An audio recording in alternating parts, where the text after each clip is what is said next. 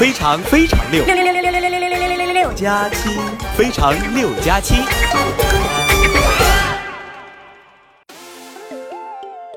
Hello，大家好，这里是由雷凌 Turbo 冠名播出的《非常六加七》，我是你们的好朋友哈利波特大家七。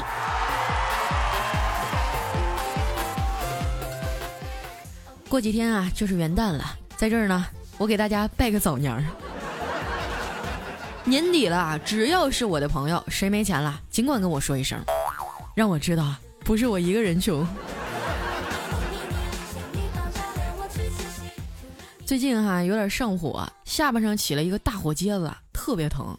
我去药店啊，想买点药，刚进门呢，就对售货员说：“给我来盒泻火的。”那大姐嘿嘿一笑，还说：“明白了。”然后呢，转过身啊，就神神秘秘的递给我一盒杜蕾斯。不是，大姐，你寻思啥呢？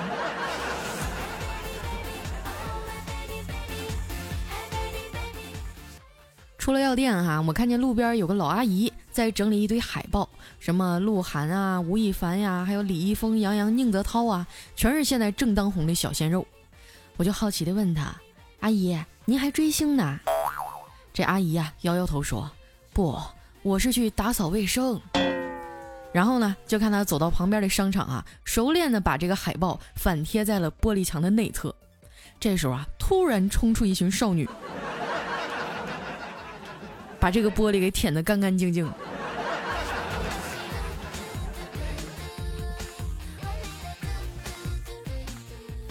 这几天啊，降温降得很厉害啊，周围好多人都感冒了，我也没能幸免。下班回家呀，我昏昏沉沉的躺在床上，老妈端着一杯热水和感冒药进来了，摸摸我的头说：“闺女啊，先起来把这药吃了啊。”看着我妈心疼的眼神啊，我感动的说：“妈，你真好，下辈子我还要做你的女儿。”我妈看了我一眼啊，悠悠的说：“你还是放过我吧。”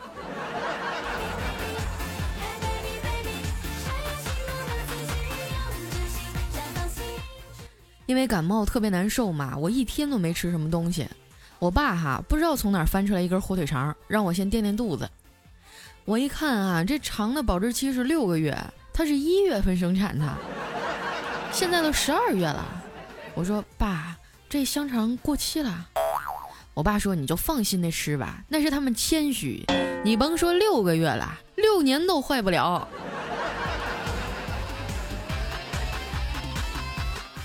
幸亏我妈及时赶到啊，抢下了我手里的过期火腿肠。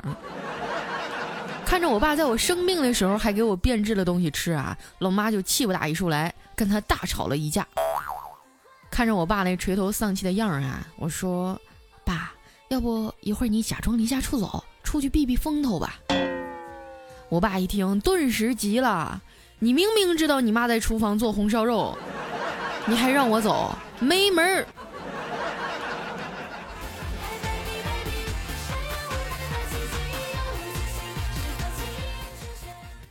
这几天啊，公司的人都在准备年会的事儿，每个部门都得出节目。小黑呢，打算上台献唱一首歌，练了好几天了，中午的时候非拉着我听一下怎么样。听到一半啊，我就忍不住感叹：“小黑呀，如果你去参加《中国好声音》，肯定会有评委为你转身。”真的？对啊，然后叫你赶紧滚。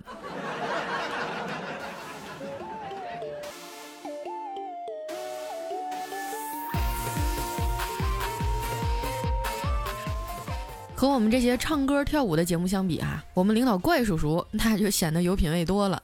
他要表演的是书法。那天哈路过他办公室的时候呢，就看他在那练字儿，执笔有力，气势如虹啊。那坚毅的眼神儿再配上沧桑的脸庞啊，特别有大家风范。我站在旁边，大气儿都不敢出啊，生怕打断了他的气势。过了一会儿呢，叔叔放下笔，我就赶紧凑过去啊，准备拍拍领导马屁，结果瞅了一眼呀。就觉得晴天霹雳，脑袋里风雨交加呀。因为叔叔写的是，感觉自己萌萌哒。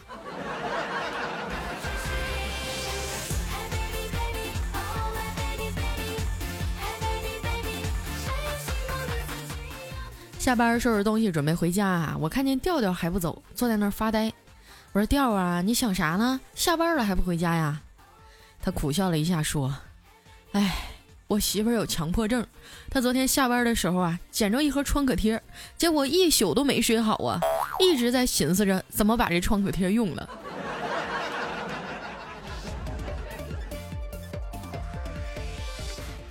调调自从结了婚呐，整个人都大变样了。以前老和我们一块喝酒打牌，现在到点下班了就赶紧回家。媳妇儿让他把烟酒都戒了啊，但是男人嘛，总得有点应酬啊。后来调调啊就想了个办法，跟领导和客户出去吃饭的时候啊，就说自己最近准备要孩子了。大家一听就不让他喝了，就这么的拖了大半年啊。前些天啊，部门聚会，领导让喝酒，调调又拿出这个理由不喝。后来呀，领导就凑到他耳边小声地说：“调啊，这都多长时间了，有病你得趁早治啊！”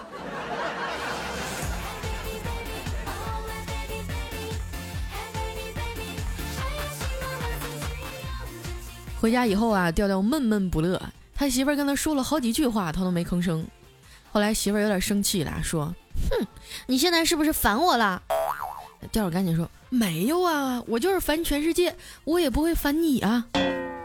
他媳妇儿哇一声就哭了，你他妈不是说我就是你的全世界吗？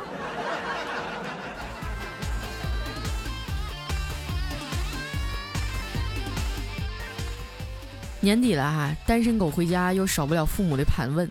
听说晚上没事的时候啊，常去广场上转转，兴许哪个跳广场舞的大妈就相中你了，然后把她的闺女啊、侄女啊、外甥女啊啥的介绍给你。于是呢，小黑每天吃完晚饭啊，就去陪那些老太太们跳舞。你还甭说啊，真有几个大妈笑嘻嘻的问他有没有对象。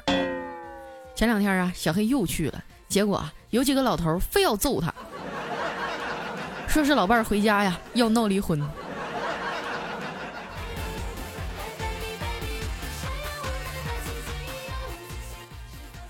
老是这么单着也不行啊，于是啊，小黑花了半年的积蓄啊，给女神买了部新手机，约她出来吃饭。结果等他哼哧哼哧的骑着电动车来到饭店门口的时候，还没等跟女神打招呼呢，女神就抢先一句说：“黑呀，你真是个好人。”这还没等吃饭呢，就已经被发好人卡了。后来呀，小黑垂头丧气的往回走，突然电话响了。他还以为啊是女神回心转意了呢，结果接起来以后才发现呀是个卖保险的。推销员呢是个声音挺甜的妹子哈，问他大哥，请问你每天上班是开车去还是乘其他的交通工具呢？那小黑没好气儿的说，我呀我放屁蹦着去。然后妹子二话没说呀就把电话给挂了。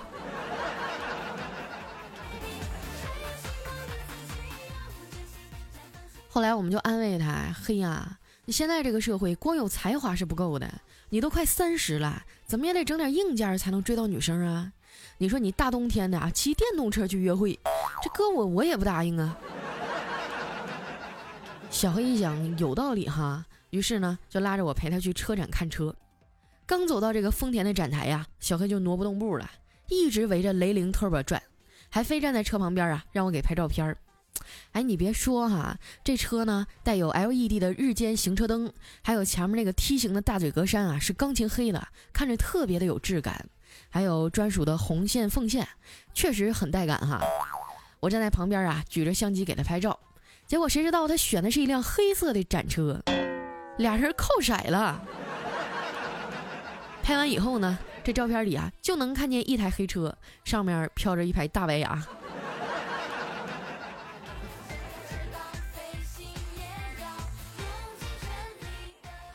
雷凌的外观是没得说了哈，小黑决定带我去试驾一圈。大多数的车刚启动的时候呢，都是轻给一脚油，起步三点头，它得晃荡几下，对吧？但是这车啊，起步超平稳，而且加速也快。后来销售告诉我们啊，是因为它搭载了第四 T 直喷涡轮发动机，才能实现啊这个低转速高扭矩的强劲动力。也就是说啊，你还没反应过来呢，它就噗的一声 开到六十迈了。开着开着哈，小黑就跟我说：“哎，佳琪，你知道推背感吗？我发现这车啊，好像没有那种一顿一顿的推背感。以前我在老家扒苞米的时候啊，坐过我老叔开的拖拉机，那换挡的时候一顿一顿的，推背感老强烈了。我说你是不是傻？那他妈不叫推背感，你要真想体验推背感，你开飞机去啊。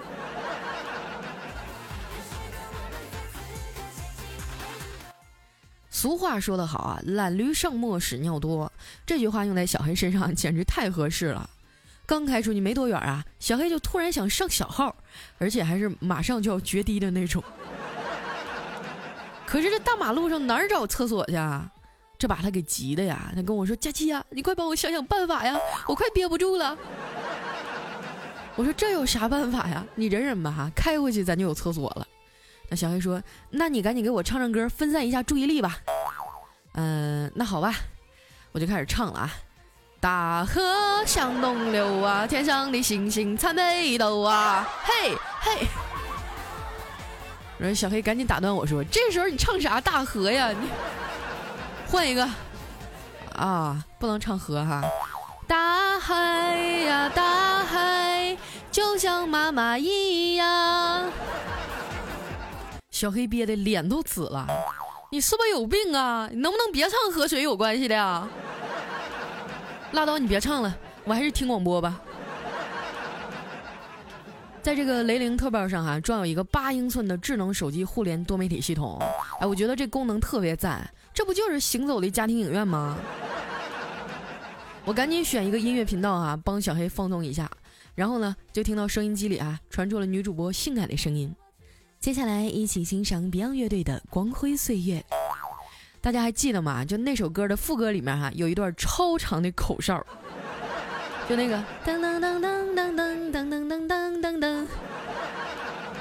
我一听啊，这吹口哨更不行了，我正打算换台呢，小黑就把我给拦住了，不用换了，我已经完事儿了。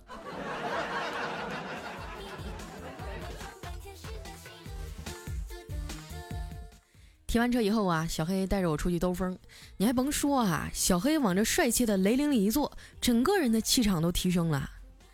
路过了一段人烟稀少的马路哈，我就羞答答的跟他说：“小黑呀，嗯，我想在这儿做点刺激的事儿。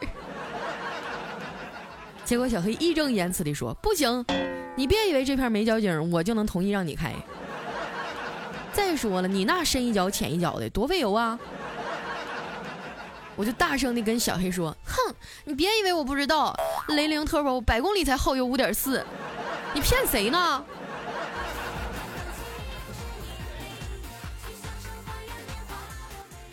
磨了小黑半天啊，他终于同意让我试试了。哎，我真是太激动了，赶紧系好安全带，仔细回忆着驾校教练教的每一个步骤：挂档、慢松离合、轻给油。哎，不对呀，小黑呀，离合呢？小黑白了我一眼，哈，说：“人家这车呀，有模拟八速超智能无级变速箱啊！啊，啥意思呀？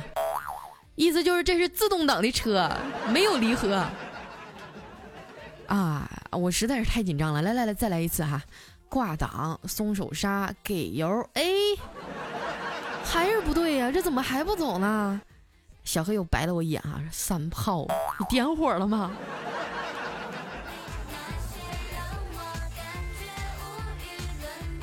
呜呜喳喳好半天呀，可算是把车开走了。你还别说啊，这新车开着就是爽啊！雷凌特宝啊，不愧是具有两种动力模式的极品好车。开着开着呢，我说小黑啊，你把收音机开大声点儿。哎，我去，这环绕立体音响哈，感觉自己好像来到了悉尼大剧院。这时候呢，收音机里啊又传来了女主播性感的声音。各位听众朋友，紧急插播一条路况：浦东新区祖冲之路附近某单行道有一汽车逆行，请大家注意避让。我一听，这不是我们附近吗？我赶紧看看周围啊！我去，这哪是一辆逆行啊？这得有好几十辆都是逆行。我说小黑，你坐稳了啊，这块太危险了，咱俩赶紧走吧。说完，我就一脚油门，噗，就射出去了。结果在下一个红绿灯啊，就因为逆行，让交警把我的驾照给扣了。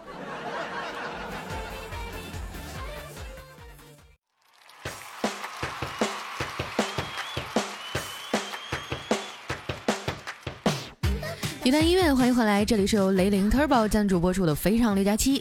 这几天啊，大家帮我投票，辛苦了。嗯，这个坚持到三十号，咱们就胜利了。还不知道怎么投票的朋友呢，可以关注我的公众微信“五花肉加七”，在右下角啊有一个给我投票，哎，你们点一下就行了。每个人每天可以给五个人投票，除了我以外呢，我希望大家多多支持一下彩彩啊、早安啊、雨桐啊、李小妹儿啊、十九啊，包括夏春瑶啊，嗯，他们都是非常优秀的主播哈，前十名都有奖，保住前十就行。来看一下我们的留言哈，第一位呢叫九零乐章，他说：“佳期啊，为什么你的录音左边声音小，右边声音大呢？你能不能调一下呀？是吗？那你们现在听我的声音正常吗？” 下一位呢叫到底要啧搜，他说：“佳期啊，竟然真的念到我了，我好激动啊！第一次留言就念到了，你说我这得踩多少狗屎啊？不行了，我已经预感到我的男朋友啊，快要骑着白马翻山越岭的来了。”姑娘，你不能盲目乐观哈，嗯，反正现在大棚里的黄瓜也快成熟了。下一位呢叫顾倾城 GQC，他说你这一万块钱奖金要平分给五十万的粉丝儿，每人只有两分儿，得了，我这份我就不要了。我要严肃的说两件事哈，第一，这个奖金不是一万，是五千。第二呢，就是。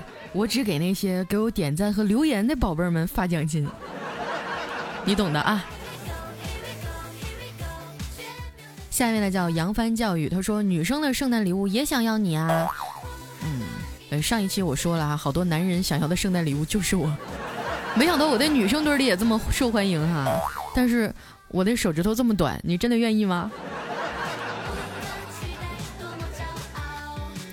下一位呢叫雪原 baby，他说佳期啊，平安夜我男朋友说单位聚会不陪我，但是说圣诞节没事儿。可是从平安夜那天开始到二十六号啊，都信息也没发，电话也不打，我感觉他是不是有点问题啊？你说我现在该怎么办呢？我是找他吵呢，还是不理他呢？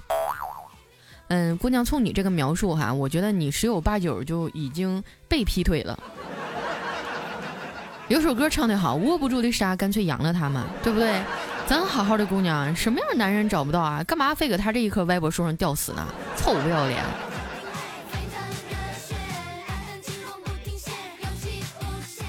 下一位呢叫回不去的日子是童年。他说两年前啊就听你的节目，听到现在脱单了。还有给我么么哒。他说佳期啊，我男朋友就在屈臣氏，他是店长。不过呢，重点不是店长，是男朋友。这一天呀，不够你俩嘚瑟的，有什么了不起？我单身狗怎么了？我骄傲了吗？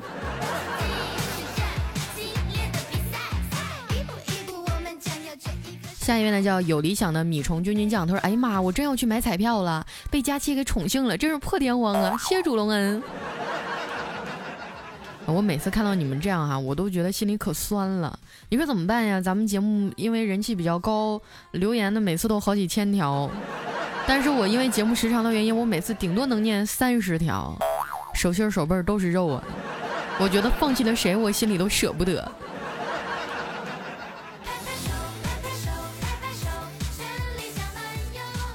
下一位呢叫佳期别闹，我有药。他说北京的朋友说啊，雾霾有多严重呢？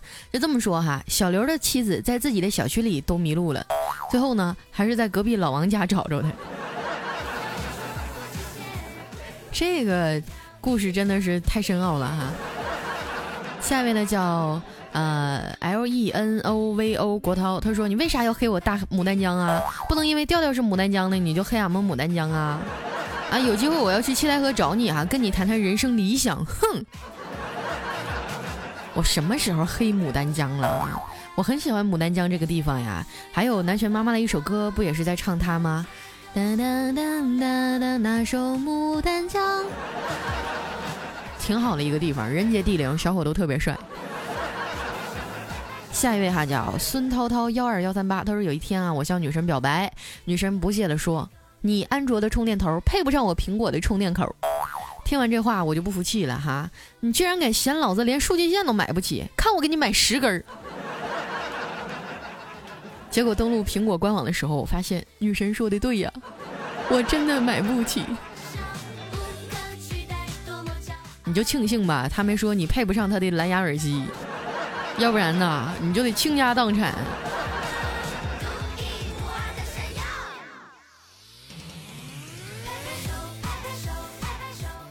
下面呢叫乖乖乖停停停，他说前几天啊坐公交车，一位大爷哈侧身坐着，那司机师傅啊开玩笑说：“大爷，我看你这个大银牙挺好看的呀，你就这样坐着吧啊，等会儿我急刹车的时候啊，你还能换个金的，更好看。”当时我们全车都忍不住笑了啊。确实，在坐车的时候，有很多人啊，他就习惯的不扶着把手啊，随便往那儿一靠，或者说是这个光顾着玩手机，也不太注意脚下，啊，这样是非常危险的。万一一个急刹车，是吧？惯性大了，没准你都得从风挡玻璃上射出去。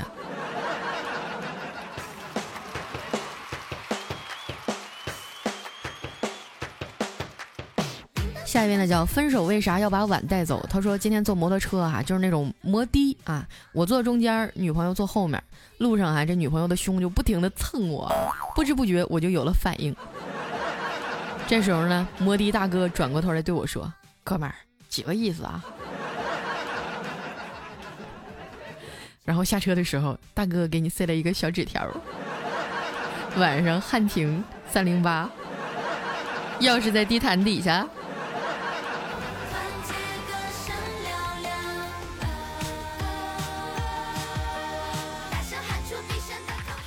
下一位呢叫老油条，他说：“小黑啊，从这一刻我决定了，我爱上佳期了，我要去做他的粉丝了，拜拜了您呢，小黑狗。”不不不不，我们要对残疾人一视同仁啊，多多帮助，互相关爱，不能这样。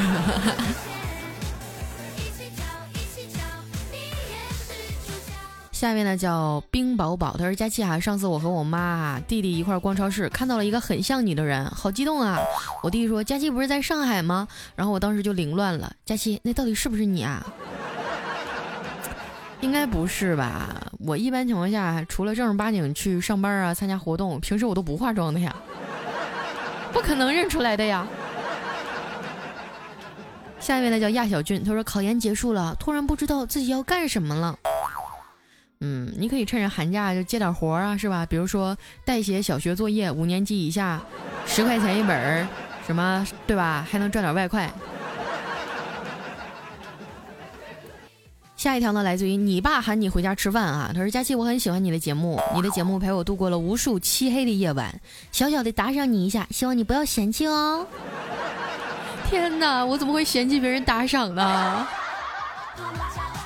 我从来没有在节目里主动要求过大赏大家打赏我啊，因为我觉得我的节目一直在坚持免费，我也希望大家都能够享受我这样一份快乐，不需要付出什么代价。当然了，如果说你有闲钱的话，赏一下也好呀，十块八块不嫌多，三块五块不嫌少啊。下面呢叫哎呦我呸，他说。哎呀，当年我最崇拜的就是孙红雷，他演了很多硬汉的人物。当年我就听信了他一句话，说年轻人啊，不狂那叫年轻人吗？结果我就蹲了五年牢。等我出来的时候啊，他妈的看到他在综艺节目上卖萌。其实演员也好，还是歌手艺人也好啊，他们所表现出来的，有的时候只是剧本。你不能因为他表现出来的那个形象，然后就去简单的判定一个人是什么样的人。就比如说我因为工作需要啊，在节目里我可能是大大咧咧的女汉子，但实际上在生活当中，我是一个非常温柔、非常文静的漂亮的女孩子啊。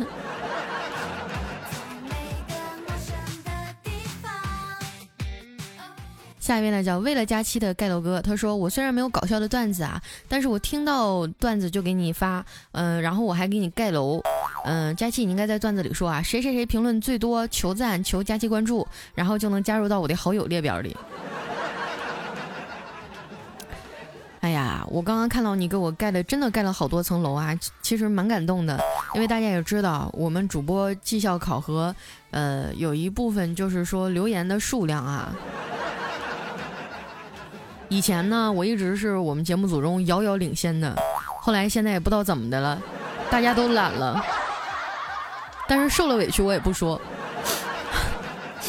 嗯，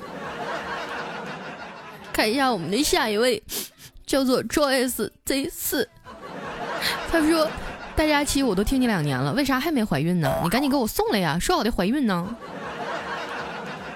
姑娘，你这就是强人所难了。这年头黄瓜也不能成精啊！你不知道建国以后这个动物都不能成精吗？植物也不行。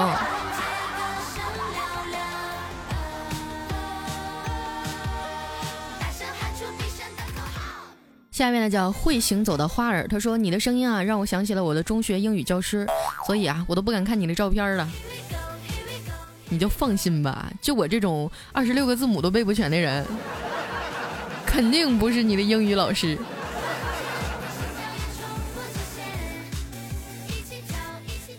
下一位呢叫兄弟门业，他说从前哈有一个穷学生交不起电费，而他的邻居呢是一对新婚夫妇，整天灯火通明啊。然后他就在他们家墙上挖了一个洞，打算借光学习。从此以后，他的学业就荒废了。但是他学会了七十二种姿势啊！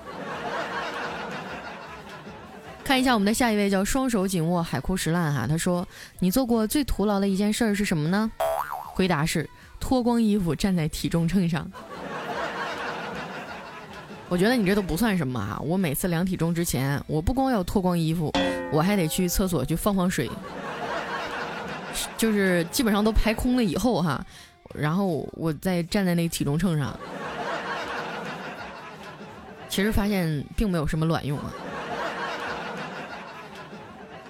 嗯，下一位呢叫肉丸胡辣汤。他说：“佳期啊，二零一四年五月到今天，嗯，我算是你的老听众了吧？上次介绍牛羊肉泡馍，你还念叨我了。我在兔小慧那儿啊订了一本台历，我希望让他帮忙找你和小黑签个名。可是他说你太不好抓了，希望你如果呃明天能出现的话，就帮忙在台历上签个名呗。啊，碰不到也没有关系啊，还是祝你的节目越来越好。喜欢碰鸭。哎呀，兔小慧也做台历啦。”难道只剩我一个人没做了吗？你们也不提醒我，我都忘了。现在做来不及了吧？